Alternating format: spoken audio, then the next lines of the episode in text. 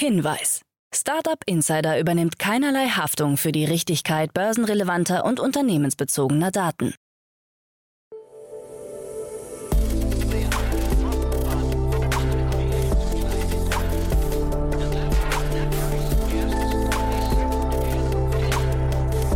Startup Insider Daily. Morgen Update. Einen wunderschönen guten Morgen und herzlich willkommen zu Startup Insider Daily. Mein Name ist Jan Thomas. Heute ist Dienstag, der 19. Oktober. Ja, das hier sind heute unsere Themen. Tier Mobility wandelt sich in eine AG. Der Finanzvorstand von Teamviewer verlässt das Unternehmen. Britische Schulen führen Gesichtserkennung ein. Der Apple-Zulieferer Foxconn präsentiert seine ersten Elektroautos. Und Facebook kündigt eine europäische Joboffensive für den Bau seines Metaverse an. Heute bei uns zu Gast im Rahmen der Reihe Investments und Exits ist Otto Birnbaum von Revent. Ja, und wir haben drei tolle Themen besprochen.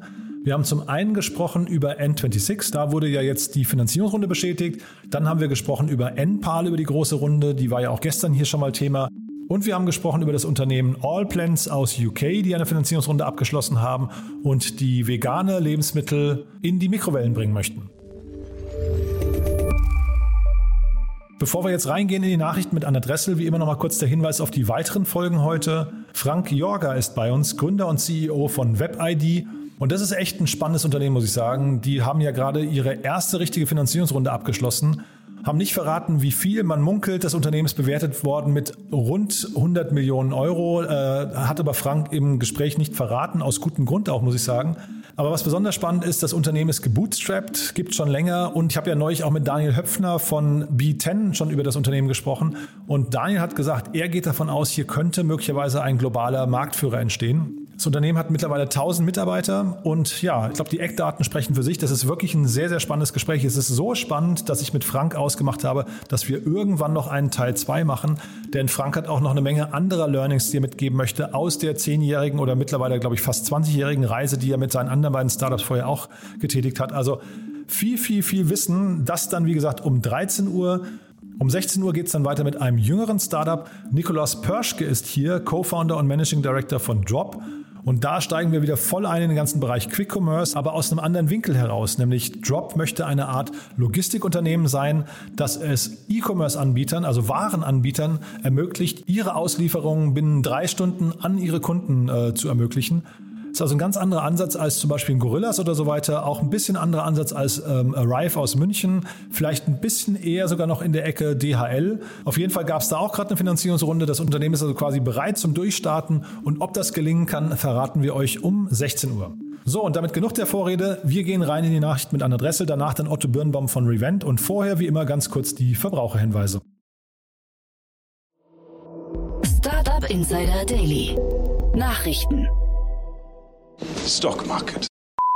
Tier Mobility bereitet sich scheinbar auf Börsengang vor. Der 2018 gegründete Mobilitätsanbieter Tier Mobility hat sich in eine Aktiengesellschaft umfirmiert und scheint somit perspektivisch den Börsengang ins Auge zu fassen. Tier Co-Gründer Lawrence Leuschner hält sich mit diesen Plänen noch bedeckt und begründete den Schritt damit, dass man der internationalen Ausrichtung des Geschäftsmodells und der Größe des Unternehmens Rechnung tragen wolle. Einen konkreten Zeitplan für den Börsengang wolle man noch nicht nennen, so das Unternehmen auf Nachfrage von Business Insider. Aktuell beschäftigt das Unternehmen nach eigenen Angaben über 1000 Mitarbeiter und ist in über 145 Städten in 16 Ländern vertreten. I don't care. I am leaving you. Finanzvorstand verlässt Teamviewer. Nachdem der deutsche Softwareanbieter TeamViewer in den vergangenen Wochen vor allem an der Börse unter Druck geraten war, folgt nun ein Wechsel an der Spitze des Unternehmens. Der bisherige Finanzchef Stefan Geiser verlässt TeamViewer im gegenseitigen Einvernehmen mit Ablauf seines Vertrags im Jahr 2022. Die Suche nach einem Nachfolger läuft bereits. Anders sieht die Situation für Vorstandschef Oliver Steil aus. Dessen Vertrag werde trotz des stark gesunkenen Unternehmenswerts bis Oktober 2024 verlängert. Die Marktkapitalisierung TeamViewers war in diesem Jahr um fast 70 Prozent auf zuletzt 2,8 Milliarden Euro gefallen. For once in our lives we won. Africa Green Tech gewinnt Public Value Award for Startups 2021. Das Startup Africa Green Tech aus Hainburg hat den Public Value Award for Startups 2021 gewonnen und sich gegen insgesamt 140 Startups durchgesetzt. Mit dem Award, der 2016 von EY und der Handelsschule Leipzig HHL initiiert wurde und der dieses Jahr bereits zum fünften Mal vergeben wurde, möchten die Initiatoren den Beitrag von Startups zum Gemeinwohl sichtbar machen. Africa Green Tech ist ein deutsches Sozialunternehmen, das Menschen im globalen Süden durch nachhaltige Energielösungen zu mehr Selbstbestimmung und Wachstum befähigen möchte und sogenannte Impact Sites baut, in denen ganze Dorfgemeinschaften in ländlichen Gebieten mit Strom und modernen Technologien ausgestattet werden. Den zweiten Platz des Public Value Award for Startups 2021 konnte Heartbeat Edutainment aus Frankfurt für sich entscheiden, vor Too Good To Go aus Berlin. Podcast is kind of like a it's like a radio show that's not on the radio. Podcast-Konsum wächst weiter. Die Mediennutzung der Deutschen hat sich in den vergangenen anderthalb Jahren pandemiebedingt stark verändert. Nicht nur Videostreaming-Angebote verzeichnen große Zugewinne, sondern auch digitale Audioinhalte erfreuen sich immer größerer Beliebtheit, wie der soeben veröffentlichte Convergence Monitor 2021 der AGF Videoforschung belegt. Demnach ist vor allem der Konsum von Podcasts im Vergleich zum Vorjahr um über 42 Prozent angestiegen. Aber auch Musikstreaming setzt seinen konstanten Wachstumskurs fort und wird von 31 Prozent der Befragten mindestens wöchentlich benutzt. Für die Studie befragt wurden 1500 Deutsche im Alter zwischen 14 und 69 Jahren. Facebook kündigt Joboffensive für Metaverse an.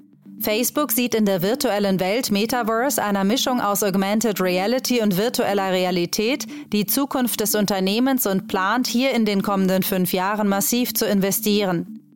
Vor diesem Hintergrund hat der ehemalige britische Ex-Vizepremier und heutige Topmanager Facebooks Nick Clegg in einem Blog-Eintrag große Investitionen mit einem Schwerpunkt in Europa angekündigt – in deren Konsequenz insgesamt 10.000 hochqualifizierte Arbeitsplätze in den kommenden fünf Jahren in der Europäischen Union entstehen sollen.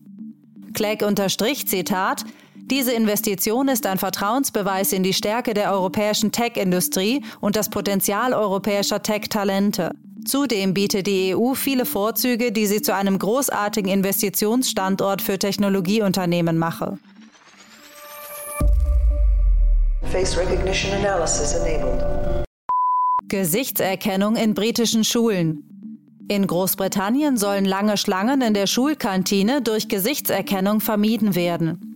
Wie die Financial Times berichtet, werden dafür neun Schulen in der schottischen Council Area North Ayrshire Zahlungen für das Mittagessen in der Schulcafeteria entgegennehmen, indem die Gesichter der Schülerinnen und Schüler gescannt werden.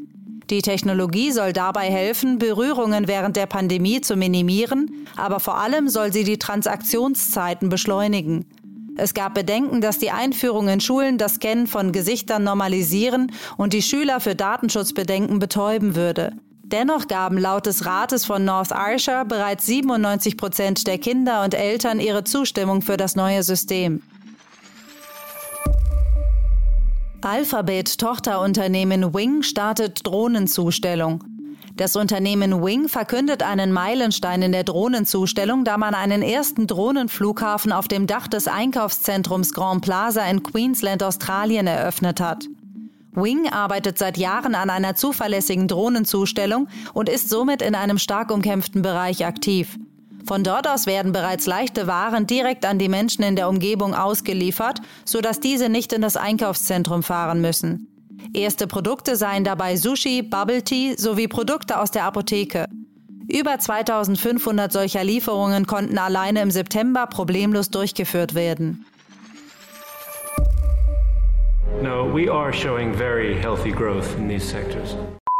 Elektroauto BYD meldet positive Entwicklung im dritten Quartal.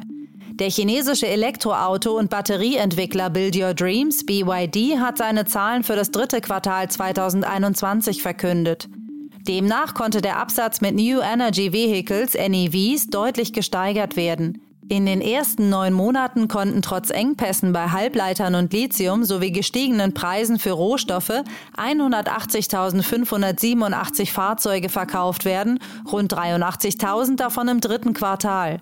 Derzeit bereitet BYD sowohl die Einführung neuer Elektroautomodelle vor, als auch die Expansion nach Europa. A new car? Mm-hmm. Why would I want a new car? Apple-Zulieferer Foxconn präsentiert die ersten Elektroautos. Im Rahmen des Hon High Tech Day in Taipei hat der taiwanesische Auftragsproduzent Foxconn seine ersten Elektrofahrzeuge vorgestellt. Mit einem Freizeitfahrzeug, einer Limousine und einem Elektrobus wurden insgesamt drei selbstentwickelte Elektrofahrzeugmodelle präsentiert und verkündet, man wolle der global agierende Automobilhersteller der nächsten Generation werden. Marktbeobachter werten dies als Meilenstein für Foxconn, da dies den taiwanesischen Elektronikhersteller als mutmaßlichen Bieter für das Automobilprojekt von Apple Inc. stärken könnte. Beide Unternehmen verbindet eine langjährige Partnerschaft durch die Fertigung des iPhones. Daily Fun Fact: They can smell it on me. WhatsApp kommt als Parfüm. Während die meisten Menschen WhatsApp zu Recht mit Textchats, witzigen Statusmeldungen oder nervigen Sprachnachrichten assoziieren, wittert das indische Unternehmen John Phillips eine Chance darin, den Nutzerinnen und Nutzern WhatsApp auch als Duftstoff näher zu bringen und bietet unter der hauseigenen Marke ab sofort ein Parfüm mit dem Namen WhatsApp an. Dabei dürfte es sich jedoch nicht um ein offiziell lizenziertes Produkt handeln, weshalb auch eine Veröffentlichung außerhalb Indiens als unwahrscheinlich gilt. Startup Insider Daily. Kurznachrichten. Bloomberg hat eigenen Angaben zufolge einen Blick auf interne Dokumente von Netflix werfen können, die detaillierte Daten zu der Serie Squid Game zeigen sollen. Demnach seien bei der Produktion der ersten Staffel insgesamt 21,4 Millionen Dollar angefallen, was 2,4 Millionen Dollar pro Folge entspricht. Demgegenüber stehen fast 900 Millionen Dollar, die die Serie laut Netflix einspielen soll. Der Messenger Telegram hat die magische Marke von einer Milliarden Installationen knacken können. Zu Beginn konnten vor allem Apps aus den Häusern Google oder Facebook die Milliardenmarke durchbrechen. Der Microsoft Translator übersetzt mittlerweile über 100 Sprachen. Zuletzt habe man laut dem Unternehmen zwölf neue Sprachen bzw. Dialekte ergänzt und auch die Qualität erneut gesteigert. Die Einführung der neuronalen maschinellen Übersetzungen habe außerdem die Übersetzungsgeschwindigkeit und deren Genauigkeit massiv erhöht. Nach vier Jahren Betrieb kündigte gestern das Wiener Startup Wizard an, dicht zu machen. Die beiden Gründerinnen Claudia Bachinger und Karina Roth sehen keinen Weg mehr, die geplanten Jobservices für ältere Menschen weiter fortzuführen und haben sich zur Schließung des Unternehmens entschlossen. Nach seinem Start in Norwegen im vergangenen Jahr setzt HelloFresh seine internationale Expansion weiter fort und startet sein Kochboxenangebot auch in Italien. Das Marktsegment sei noch nicht erschlossen und rund 75 Prozent der italienischen Haushalte könnten direkt zum Markteintritt beliefert werden. Und das waren die Startup Insider Daily Nachrichten von Dienstag, dem 19. Oktober. Jetzt geht es weiter im Programm mit Investments und Exits. Startup Insider Daily. Investments und Exits. Also, dann freue ich mich mal wieder. Otto Birnbaum ist hier, zwei Wochen schon wieder rum. Otto Birnbaum von Revent. Hallo Otto. Hallo Jan, schönen guten Abend. Ja, guten Abend dir auch. Und äh, Wahnsinn, bei dir fällt es mir immer am meisten auf, dass schon wieder zwei Wochen rum sind. Aber ich bin ganz begeistert. Wir haben ja nur große Themen und das ist so richtig cool. Bevor wir einsteigen, lass mal kurz vielleicht noch ein, zwei äh, Sätze zu Revent verlieren. Ähm, für die, die dich noch nicht kennen. Ich meine, du bist ja, wie gerade gesagt, oft hier zu Gast, aber es mag ja an jemandem noch vorbeigegangen, was ihr da Tolles, seid, äh, Tolles macht. Ja, sehr gerne. Also wir sind, wir bezeichnen uns selber als Next Generation Venture Capital Fund. Ähm, wir investieren in Softwarefirmen und Datenthemen, ähm, aber ausschließlich im Bereich ähm, positive Umwelt, positive Gesellschaft. Das heißt, wir sagen, wir, wir investieren im Klimabereich, im Healthcare-Bereich und Empowerment und wir glauben, dass Softwarefirmen die Technologie nutzen, äh, um im For-Profit-Bereich signifikant positive Veränderungen für uns alle zu leisten, werden, werden erfolgreich in der nächsten Dekade werden. Und darauf haben wir uns spezialisiert. Und wir werden wahrscheinlich jetzt gleich in den drei Themen, die wir besprechen, so ein paar Mal an euch anknüpfen und mal gucken. Da sind ja immer wieder Querverbindungen. Beim ersten Mal ist es schon, glaube ich, ähm, sehr auffällig, weil auch ihr investiert seid in eine tolle Bank, in eine Neobank. Ja, nicht, nicht ganz so groß für die, die wir jetzt sprechen, äh, aber trotzdem Tomorrow hat gerade auch eine, äh, eine Crowdfunding-Kampagne am Laufen. Absolut. Tomorrow hat auch eine Crowdfunding-Kampagne am Laufen und hat auch gewisse äh, Parallelen, äh, wenn auch, würde ich sagen, doch, doch auch sehr, sehr unterschiedlich mit der Firma, über die ich jetzt gerne sprechen würde. Das ist N26, die jetzt nochmal 900 Millionen aufgenommen haben und ähm, auch ein bisschen früher schon sozusagen am Start, an den Start gegangen sind. Die gibt es seit 2013. Ähm, und vielleicht da nochmal ganz kurz, ich bin auch, kenne auch die Gründer und hab die, aber auch sozusagen den Investment Case mehrfach gesehen. Ähm, und das Spannende war schon an N26, dass sie von Anfang an einfach sehr, sehr starkes Produkt hatten, äh, was viel, viel besser war als die damaligen Banken. Mittlerweile ist sozusagen so eine Neobank jetzt nicht mehr das, das einzige da draußen, aber es ist eben wirklich eine Produktinnovation gewesen, womit sie so stark gewachsen sind und immer noch so stark wachsen. Und vielleicht die an die Parallele hier zur Tomorrow Bank, auch eine Challenger Bank, aber eben auf das Nachhaltigkeitssegment fokussiert. Das heißt wirklich mit Kunden, die ihr Geld ausschließlich in nachhaltige Anlagen ähm, äh, investieren wollen ähm, und auch sicherstellen wollen, dass das Geld, was die Bank hat, dass sie das im nachhaltigen Bereich managt. Mhm. Jetzt sind wir hier natürlich, oder ich zumindest muss es sein, du natürlich nicht an der Stelle, aber äh, neutral. Nichtsdestotrotz würde man sich natürlich wünschen, wenn eine, eine Tomorrow Bank mit irgendwie dem, dem grünen äh, Anspruch oder dem Nachhaltigkeitsanspruch fast genauso schnell wachsen könnte wie eine N26, ne, mal irgendwann. Das wäre schon gut. Ähm, das ist richtig, aber auch so ein Wachstum kostet auch. Und vor allem am Anfang, und ich glaube, N26 hat jetzt eine sehr, sehr schöne Größe erreicht, wo sie sozusagen eine sehr große Kundenbasis haben, wo auch weitere Produkte wie Overdraft ähm, und vielleicht demnächst auch irgendwie Anlageprodukte äh, erscheinen. Und diese Produktpalette braucht es auch, um als Neobank wirklich Geld zu verdienen. Ja, das heißt, auch da hat N26 lange sozusagen über die kostenlosen Konten sehr viel Geld gebraucht, um so, so groß zu werden. Und ich glaube, im Artikel von dem Spiegel ist auch nochmal gesagt, ich glaube, die haben 1,8 Milliarden aufgenommen. Das heißt, sie haben 1,8 Milliarden aufgenommen und sind jetzt 9 Milliarden bewertet. Da sieht man mal, wie viel Geld man sozusagen investieren musste, um da hinzukommen, wo man jetzt ist. Ähm, deswegen auch nochmal so ein Punkt zu Tomorrow Bank. Ähm, ja, ähm, vielleicht sollten sie so schnell wachsen wie N26, aber Wachstum kostet auch. ähm, und manchmal ist ein bisschen langsamer äh, ähm, äh, gar nicht so äh, gar nicht so verkehrt. Nicht immer und muss auch immer so in, in, in, in, ins Verhältnis gesetzt werden. Ähm, aber sozusagen sozusagen Wachstum kann auch sehr teuer sein. Ich habe jetzt nicht mehr geschaut, ähm, aber ich glaube, im Handelsblatt war der Titel äh, ähm, N26 jetzt wertvoller als die Commerzbank. Ja, ähm, das finde ich ja ist schon irgendwie auch eine krasse Aussage irgendwie. Ähm, was bemerkenswert ist, weil du das Wachstum angesprochen hast, vielleicht dazu noch einen Satz. Es gab ja dieses, dieses was ich, Compliance-Problem, das äh, bei N26 stand im Verdacht, dass es irgendwie Konten gab, die dann zur Geldwäsche benutzt wurden. Und da haben sie sich jetzt mit der BaFin geeinigt, sie dürfen jetzt maximal mit 70.000 Neukunden im Monat wachsen. Das finde ich also auch eine Hausnummer.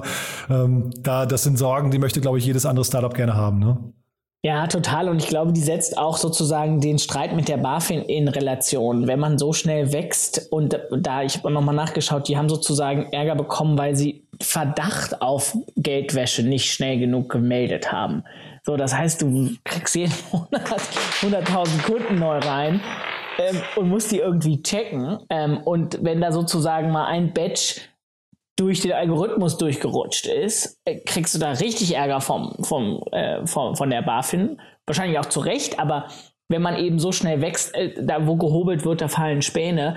Das gehört halt auch zu einem gewissen Grad dazu. Ja, wobei das, ich glaube, das ist ein Punkt, über den kann man jetzt unglaublich lange äh, streiten, weil das ist natürlich jetzt der Startup-Blick oder der Investorenblick, ne, dass man sagt, man kann das dann eben durchwinken und da, das sind dann eben die Späne, die runterfallen.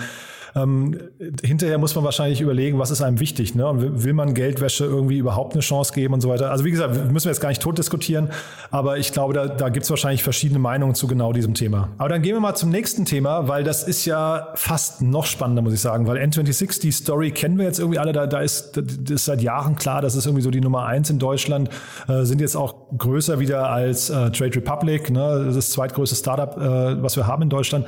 Das nächste ist so eine Art Anwärter, würde ich sagen, ne? Ja, und das Schöne ist, das ist so wirklich direkt im Revent-Bereich drin und zeigt so ein bisschen so als, als Vorbote der nächsten Welle. Unsere, unsere These bei Revent ist ja, dass sozusagen die nächste Welle von Unicorns und Gigacorns in der nachhaltigen Wirtschaft stattfinden werden. Ähm, und, und einer der ersten davon ist Enpal.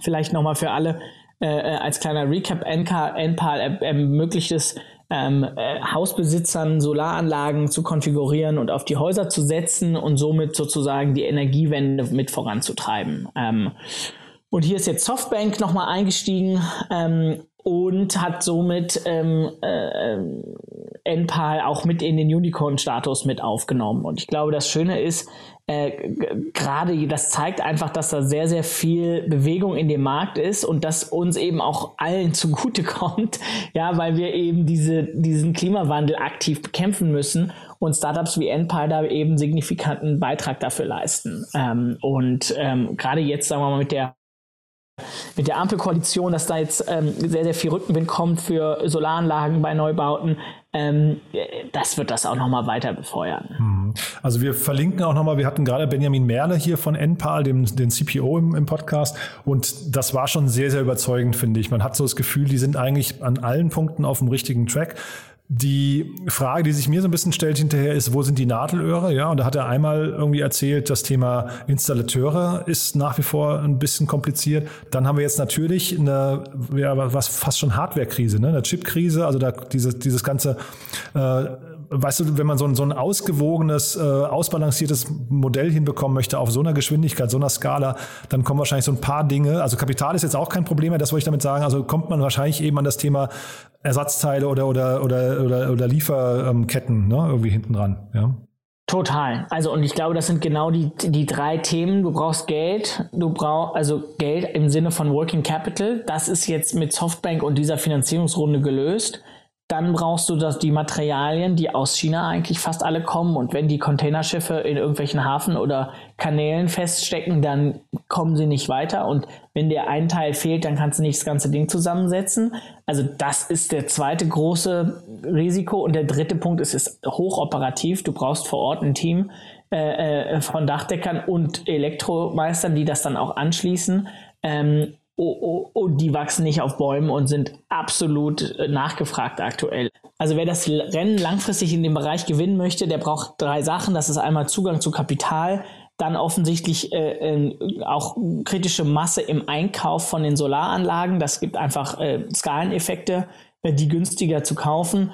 Und das Wichtigste und der dritte Punkt ist aber wirklich Zugang zu Installateuren, ähm, und Elektromeistern, die diese Solaranlagen auf die Dächer setzen können, zusammensetzen können und anschließen können. Und gerade der dritte Punkt äh, wird der kritischste sein, weil Kapital gibt es in dem aktuellen Umfeld.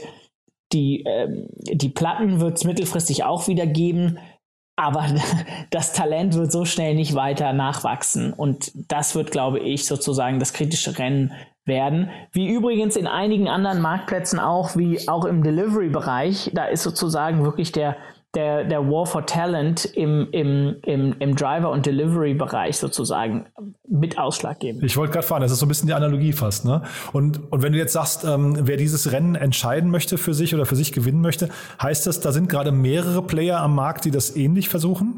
Oder siehst du vor allem die in der Zukunft noch viele kommen auch? So, sowohl als auch. Also wir sehen sowohl meine ehemalige Portfoliofirma Solar, die das sozusagen sehr ähnlich macht, ähm, auch als die Incumbents, die haben das auch länger auf der Platte. So ein E.ON macht das seit mehreren Jahren nicht so erfolgreich, ehrlicherweise. Mhm. ähm, und dann wird das, glaube ich, in Zukunft einfach noch sehr, sehr viele neue äh, ähm, neue Marktteilnehmer geben. Wie gesagt, gerade jetzt mit dem neuen Gesetz von der äh, Bundesregierung, was dann hoffentlich kommen wird, oder zukünftigen Bundesregierung, das wird nochmal Begehrlichkeiten wecken. Ähm, und da werden sich so einige noch auf den Weg machen und sagen, das auch, auch zu probieren. Mhm. Und trotzdem, wenn du jetzt sagst, diese drei Elemente braucht man, dann klingt das jetzt eigentlich so, als hätte NPAL, die sind jetzt schon am Skalieren, die, die haben eigentlich die meisten Dinge unter Kontrolle. Jetzt mal so externe Faktoren, die man vielleicht nicht kontrollieren kann, äh, wie jetzt Lieferkettenprobleme mal außen vor gelassen. Das heißt, so ein, so ein Thema kann doch jetzt eigentlich, eigentlich gemütlich hochskalieren, ne? Ja, also das würde ich so nicht ganz sagen. Ich glaube, das letzte Thema von dem Talent, da wirklich die Leute zu bekommen, die Sachen auf die Dächer zu setzen, gerade in der Skalierung, weiß ich nicht, wie gemütlich das wird. Und das ist ja auch so zu meinem so einem Uber mehrfach auf die Füße gefallen. Ja, die Fahrer zu bekommen, dann gehen die in den Streik, wie sind die angestellt, wie sind die incentiviert. Äh, also das ist sozusagen der Knackpunkt. Kriegt man wirklich die Teams langfristig an sich gebunden und für die Marker zu arbeiten, anstelle das auf eigene Rechnung zu machen? Ähm, oder für jemand anderes im Markt es zu machen, äh, etc. Also das, das klingt ja im Prinzip so, als wäre das ganze Thema ja dann doch äh, komplexer, als man das vielleicht zunächst denkt, ja, weil also ich hätte jetzt gesagt, diese drei Faktoren in den Griff bekommen, aber da kommt wahrscheinlich Regulatorik, hast du jetzt gerade noch angesprochen. Förderprogramme sind wahrscheinlich auch ein Riesenthema nochmal, um dann Leute, weil man muss ja nach außen wahrscheinlich auch eine Marke aufbauen. Wir reden ja quasi über ein B2C-Modell hinterher nochmal, ja, was man dann irgendwie eine Million Menschen verkaufen möchte bis 2030, haben sie gesagt. Das ist natürlich schon sehr ambitioniert, aber ich glaube, dafür kann es auch riesengroß werden, ne? Total. Es wird richtig groß werden und man kriegt eben auch sehr viel Rückenwind. Ja, die Politik kommt der Rückenwind, die Konsumenten haben den Rückenwind, das Kapital möchte in, da in die Richtung gehen. Also zu einem gewissen Grad ist das ja sozusagen auch unsere These als Fonds, deswegen bin ich da vielleicht ein bisschen voreingenommen positiv. Aber äh, diese Geschäftsmodelle, die eben wirklich positiv auf unsere Umwelt einzahlen, äh, die werden eben sehr, sehr ähm, ja, förderlich in den nächsten Jahren behandelt, weil wir wissen, dass etwas passieren muss. Und das nehmen wir nochmal als Brücke schnell zum dritten Thema. Du hast ja noch was mitgebracht, was irgendwie auch in die gleiche Kerbe schlägt, ne? Total. Äh, und dies, das dritte Thema heißt All Plans, kommt aus England, ähm, hat gerade nochmal 52 Millionen Dollar eingesammelt, ähm, unter anderem von Draper Esprit. Ähm, ist eine Portfoliofirma von Felix Capital, die äh, dafür bekannt sind, ähm, ausschließlich im Consumer-Bereich zu investieren und unter anderem in Oatly investiert sind. Und was O-Plants macht, die machen ähm, Mikrowellenprodukte äh, rein pflanzenbasiert. Ähm, das heißt, auch da finde ich interessant zu sagen, dass man so auch außerhalb der Prenzlauer Berger Bubble, ähm, wo irgendwie ähm, alle äh, äh, Menschen versuchen, weniger Fleisch zu essen, um nicht so einen großen Klima-Footprint äh, zu haben, kommt es auch in England im Mikrowellenbereich an. Und das ist für mich auch ein weiteres Zeichen, dass wir gehen wirklich in den Massenmarkt äh, mit Menschen, die, die positiv beitragen wollen gegen den Klimawandel und dabei auf ihre Diät achten, auf ihre Banking-Beziehungen äh, äh achten, äh, auf, ihren, äh, auf ihr Konsumverhalten. Ähm, und Allplants ist für mich deswegen so ein Beispiel, dass wir wirklich auch außerhalb der, äh, äh, ja, der Ballons, der Bubble-Zentren sozusagen äh, die, in die breite Masse gehen. Nee, finde ich ein großartiges Thema. Ähm, zeitgleich, ich habe mir vorher mal den Aktienkurs von Oatly angeguckt und der hat sich halbiert seit, der, ähm, äh, seit dem äh, IPO. Das, oder fast halbiert. Und das finde ich natürlich dann irgendwie ein schlechtes Signal für dieses ganze Segment eigentlich. Ne? Beyond Meat ist seitwärts gelaufen, was ja irgendwie auch noch Annäher oder Ähnlichkeiten hat, aber Oatly hat sich halbiert, ja.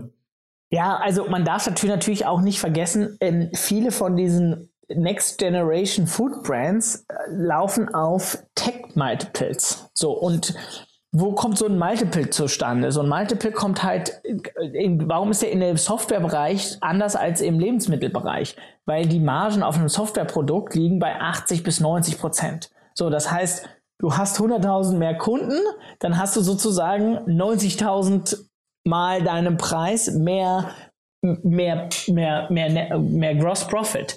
Das hast du im Lebensmittelbereich nicht. Wenn du irgendwie 100.000 mehr äh, äh, Milch verkaufst für 2 Euro die Packung, dann hast du halt leider auch 1 Euro Produktions- und Logistikkosten und dann musst du noch an Retail was abgeben und dann bleibt nur noch 50 Cent, 70 Cent, ich, ich weiß nicht, was es genau ist, übrig, aber lange nicht das gleiche Volumen, was im Softwarebereich äh, der stattfindet. Und dadurch, dass dann eben aber viele Software-Investoren wie auch Felix Capital oder Draper Esprit oder andere in dieses Segment reingehen, werden die teilweise immer mehr mit Tech-Multiples bewertet. Nur, nur irgendwann funktioniert das sozusagen nicht mehr. Ja, nee, das ist eine sehr plausible Erklärung, finde ich. Das heißt, ähm, ich habe hier den Daniel Wild häufig zu Gast, der sagt auch, man muss unterscheiden zwischen quasi äh, privater äh, Valuation, also ähm, aus, dem, aus dem Privatsektor und dann hinterher der öffentlichen Valuation. Und wahrscheinlich ist das hier genau so ein Thema. Da versucht man sich so eine Sache hier vielleicht schön zu rechnen. Ne? So ein Draper Esprit oder sowas geht mit hohen Erwartungen rein. Und dann hinterher kommt so ein bisschen vielleicht die Ernüchterung, dass dann die Zahlen vielleicht am, am, am, nach dem IPO nicht mitziehen. Ne? Ja, also auch da, ich glaube, die All Plans, die haben jetzt 50 Millionen eingesammelt. Die Bewertung wird jetzt so bei 200, 300 Millionen liegen. Ähm, das ist solide, ne? Ja, und da ist noch Wachstum nach oben. So, wenn die jetzt jedes Jahr 300 Prozent wachsen, so, ich glaube, die, also die Multiples sind immer eine, eine, eine Kombination von Profitmarge, ähm, ähm, Wachstum und absolutem irgendwie EBITDA. Wo sind wir? Reden wir hier über eine Million EBITDA oder 100 Millionen EBITDA oder 500 Millionen EBITDA? So, ja. So, und diese, dieser Dreiklang zwischen Wachstum, Marge und, und insgesamt, auf welchem Level wir eigentlich sind. Und dadurch, dass so ein All Plans, da würde ich davon ausgehen, sehr starkes Wachstum hat, kann man denen dann eben auch damit leben, dass die Marge niedriger ist. Ähm. Und die hier, und das war eigentlich das, was ich vorhin noch fragen wollte, da wollte ich noch nicht vorgreifen, die haben auch eine Crowdfunding-Kampagne gemacht über Seeders damals irgendwie. Und ähm, da wollte ich nochmal fragen, wie ist das denn beim Crowdfunding eigentlich? Was würdest du denn sagen, sind für Startups, ähm, hier hören ja viele zu, ähm, was sind denn gute Argumente für eine Crowdfunding-Kampagne? Äh, ich habe mitbekommen, dass die beiden Philips im Doppelgänger-Podcast über, ähm, über Tomorrow gesprochen haben und hatten dann zum Beispiel die These eben, dass es sehr, sehr viele PR-Wirkungen und, und äh, Brand-Building-Wirkungen hat, weil man einfach, ja, ich meine, Nutzer gewinnt hinterher für, für ähm, also jetzt nicht nur Investoren, sondern tatsächlich Nutzer fürs Produkt dadurch. Ja, total. Also ich glaube vielleicht zwei Punkte. Das eine ist so im Allgemeinen ähm, geht es darum äh, zu sagen, äh, wann macht eine Crowdfunding-Kampagne Sinn? Ich glaube, das macht halt dann vor allem Sinn, wenn man wenn man ein starkes B2C-Produkt hat und sagt, okay, meine Kunden sind auch auf solchen Portalen wie Cedars und ich komme da sozusagen ran und kann da kostenlos Werbung schalten, wenn man so möchte. Ja, und das sind natürlich starke B2C-Produkte wie äh, Mikrowellen, äh, Essen oder, oder, oder ein Bankaccount. So, das ist für jeden ein relevantes Produkt. Jeder isst jeden Tag und die meisten haben eine Mikrowelle und jeder hat einen Bankaccount in, in Europa. So. Ähm, Vielleicht noch mal ganz kurz beim äh, für Tomorrow ähm, einfach äh, weil ich dich hier gerade sozusagen äh, spreche. Ähm, da ging es auch darum zu sagen, konzeptionell wollen wir die Kunden zu Gesellschaftern machen. Das heißt, auch da ist es gar kein neues Konzept, sondern Volks- und Raiffeisenbank macht das seit über 100 Jahren. Okay. Da machen die Kunden, haben auch Geschäftsanteile an der Bank und die Bank ist für die Kunden da und andersrum. Und gerade bei so einer Bank macht das halt auch sehr viel Sinn, weil es eben eine gewisse äh, kritische Masse braucht, dass es sozusagen funktioniert und dann aber eben auch wie so ein Versicherungsthema hat, dass es eben auch, Themen äh, auffängt. Ähm, und so glaube ich, ist zum Beispiel, um deine Frage abschließend zu beantworten, ähm, für welche Startups macht das Sinn? In dem Moment, wo die Kunden auch also auch wirklich mögliche Gesellschafter sind, weil sie sozusagen auch viel Beitrag leisten, dann macht das auch Sinn, konzeptionell sie sozusagen an der, an, an dem ganzen Thema mitzubeteiligen. Und das ist ja auch etwas relativ ähnliches, was die ganzen Blockchain-Communities sozusagen machen. Die geben Tokens aus für ihre ersten Nutzer, damit die das nutzen und dann steigt der Wert des ganzen Tokens. Mhm. Und ich glaube, damit haben wir auch jetzt ausreichend Werbung für Tomorrow gemacht, weil ich glaube, die Kampagne läuft gerade, ne? Die läuft gerade, wenn die nicht, glaube ich, sogar schon zu geschlossen ist. Okay, also kann man, es lohnt sich bei tomorrow.one mal vorbeizuschauen. Das wissen wir jetzt beide gerade nicht, ob die schon geschlossen ist oder nicht. Prima, Otto, dann würde ich sagen, sind wir für den Moment durch, äh, haben was Gutes getan für Tomorrow und ansonsten haben wir drei tolle Themen gesprochen. Ich glaube, die haben alle irgendwie gezeigt, dass der Standort Deutschland, beziehungsweise zwei davon aus Deutschland und das Thema nachhaltige, nachhaltige Ernährung irgendwie auf dem Vormarsch sind. Absolut. Nachhaltige Ernährung, Energie, Banking, alles. Es kommt. cool. Otto, vielen, vielen Dank. Hat mir großen Spaß gemacht und dann bis zum nächsten Mal, ja? Ich freue mich auch. Schönen Abend dir, Jan. Startup Insider Daily, der tägliche Nachrichtenpodcast der deutschen Startup-Szene. So, und damit sind wir durch für heute Vormittag. Ich hoffe, es hat euch wieder Spaß gemacht. Wenn dem so sein sollte, bitte empfehlt uns weiter. Wir freuen uns immer über neue Zuhörer. Wir freuen uns, wenn wir Menschen diese tolle Welt der Startups näher bringen können. Ich glaube, ihr habt schon gemerkt, hier kann man viel lernen. Und viel lernen kann man nachher auch um 13 Uhr mit Frank Jorga, dem Gründer und CEO von WebID, und um 16 Uhr von Nikolas Pörschke, dem Co-Founder und Managing Director von Drop. Also es lohnt sich nachher wieder reinzuschalten. In diesem Sinne, euch noch einen schönen Tag und hoffentlich bis nachher. Ciao, ciao.